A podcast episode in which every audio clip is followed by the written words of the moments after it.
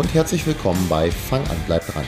Mein Name ist Thorsten Hösemann, Personal Trainer aus Wennexen bei Hannover. Ich helfe dir dabei, auf einem unkomplizierten Weg Sport und eine gesündere Ernährung langfristig in dein Leben zu integrieren und dir damit zu dem Körper zu verhelfen, in dem du dich wohlfühlen wirst.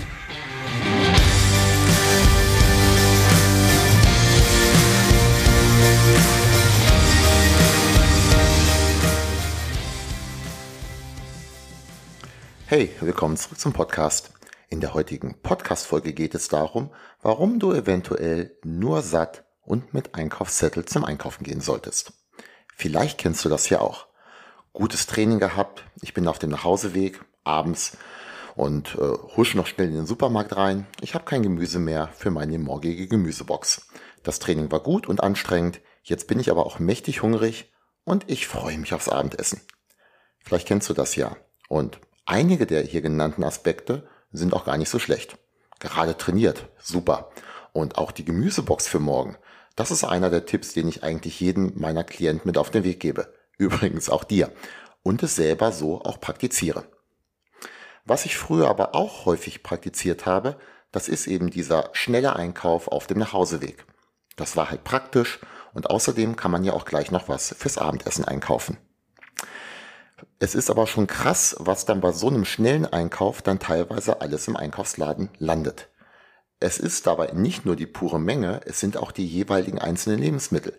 Eigentlich wollte man davon doch weniger essen und stattdessen mehr von den, in Anführungsstrichen, guten Sachen. Aber irgendwie hat das jetzt wieder nicht funktioniert. Ganz egal, wie stark deine Willenskraft auch ist, irgendwann am Tag ist diese aufgebraucht.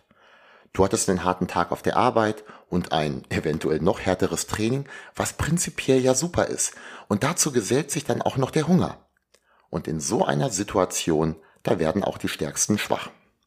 Aber weißt du, was die Menschen halt eben auszeichnet, die wir als besonders willensstark wahrnehmen, die, die so ein Projekt, zum Beispiel das Abnehmen, starten und dranbleiben, die sich keine oder auch nur sehr, sehr wenige Ausrutscher leisten in meinen Augen sind es primär zwei Dinge. Zum einen schaffen diese Menschen sich positive Gewohnheiten. Zum anderen begeben sie sich aber auch erst gar nicht in Gefahr. Über positive Gewohnheiten spreche ich sehr, sehr häufig und werde das auch immer wieder. Was aber meine ich jetzt mit in Gefahr begeben, beziehungsweise dies eben nicht zu tun? Kennst du das?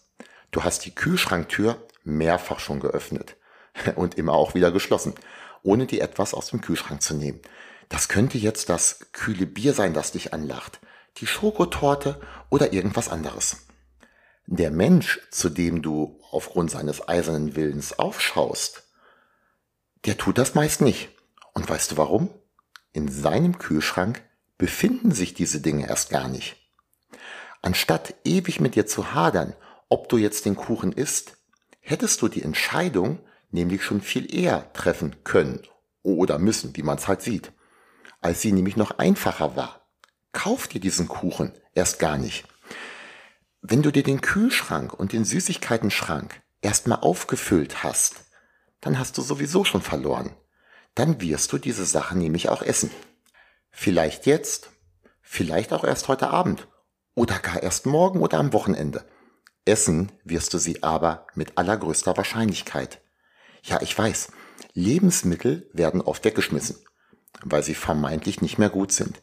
Dies betrifft dann aber meistens doch eher so Sachen wie Obst und Gemüse. Schokolade und Bier sind seltener dabei.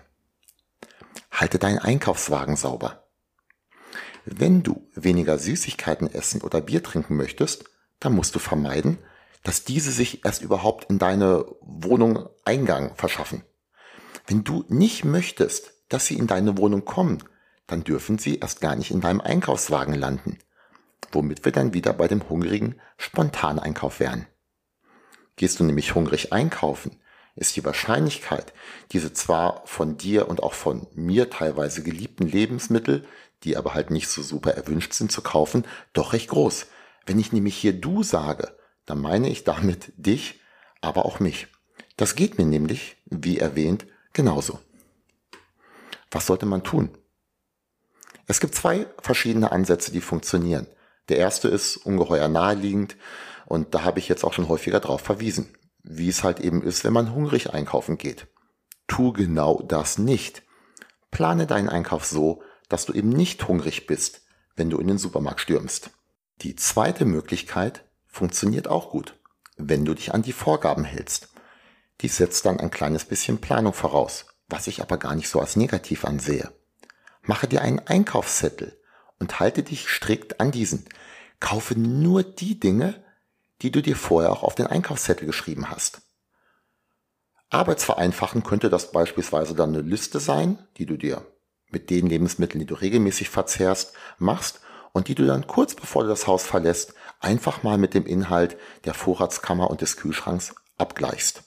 Bei mir sind das zum Beispiel so Dinge wie Gemüse, Äpfel, Bananen, Eier, Reis, Haferflocken. Und da ich die häufig benutzten Lebensmittel, die auch länger haltbar sind, wie beispielsweise Haferflocken oder Quark, dann meist auch gleich in größerer Menge, also eine Einheit ist dann eine Palette kaufe, spare ich nicht nur an der Planung, sondern auch der Einkauf geht schnell.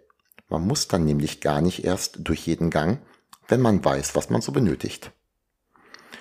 Was du kaufst, das isst du nämlich auch. Ich hatte es ja zu Beginn schon mal erwähnt, halte das aber für extrem wichtig.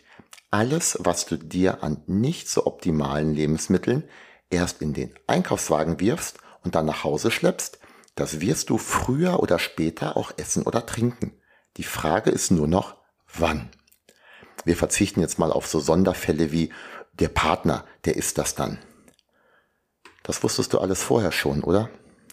Wenn ich mit dir oder einem meiner Klienten über das Thema Ernährung spreche, dann geht es meistens nicht um die Vermittlung neuen Wissens. Letzteres nimmt, je nachdem, wie viel die jeweilige Person sich vorher schon mit dem Thema, mit der Materie beschäftigt hat, irgendwas so zwischen 10 und vielleicht 30 Prozent ein. Geheime neue Abnehmmethoden, die habe ich leider nicht. Genau genommen gibt es die leider auch nicht. Glaub mir, wenn es diese gäbe, dann wären die schnell nicht mehr geheim. Und Übergewicht wäre mehr oder weniger von der Welt verschwunden. Ja, manchmal, da muss man schon ein paar Sachen erklären und manchmal auch komplett irrige Vorstellungen zurechtrücken, wo dann doch irgendwas falsch aufgenommen wurde oder geglaubt oder praktiziert. Prinzipiell ist den meisten aber schon bekannt, dass 300 Gramm Karotte dem Körper besser tun als 300 Gramm Schokolade. Es sei denn natürlich, du bist stark untergewichtig, dann helfen dir die Kalorien aus der Schoki deutlich mehr als die paar Kalorien aus den Karotten. So ein paar weitere Dinge. Wasser ist besser als Bier, Gemüse ist immer gut, also außer du verträgst das eine oder andere nicht. Proteinreich sollte die Ernährung auch sein. Wenn dir irgendwas von dem, was ich gerade gesagt habe, komplett neu ist, dann hast du wahrscheinlich durch die heutige Podcast-Folge schon mehr über Ernährung gelernt als im kompletten Leben zuvor. Die Umsetzung und nicht das Neuerlernte dies das Entscheidende.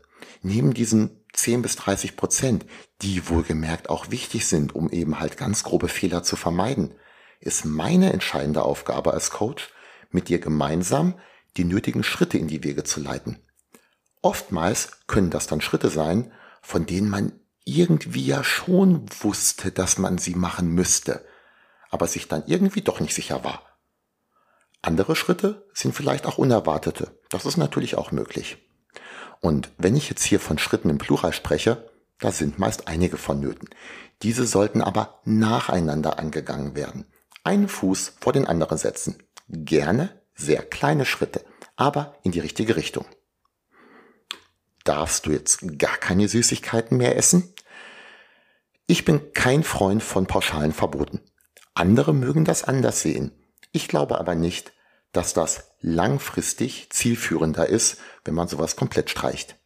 Mal wieder so ein kleines Beispiel aus meinem Leben. Wenn ich mal Eis essen möchte, und man muss dazu sagen, dass wenn du mal in die Lage kommst, einen Eisesswettbewerb zu haben, du mich definitiv auf deiner Seite haben möchtest. Also wenn ich mal Eis essen möchte, dann kaufe ich mir das erst direkt vorher. Auch ich habe es jahrelang mit der Vorratstechnik probiert. Also das Eis dann am Wochenende schon zu kaufen für irgendwann mal.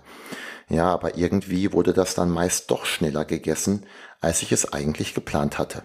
Und nein, Meine Frau war leider meist nicht schuld daran. Der heutige Tipp, der ist nur einer von vielen. Für den einen oder anderen kann es aber eben der entscheidende Tipp sein. Vielleicht ja auch für dich, vielleicht aber auch nicht. Wenn du gemeinsam mit mir an deiner persönlichen Ernährungsstrategie arbeiten möchtest, dann kontaktiere mich gerne. Zum Beispiel per E-Mail torsten.deistertraining.de. Ganz egal aber, wie du es angehen möchtest. So ein Einkaufszettel, der macht schon Sinn.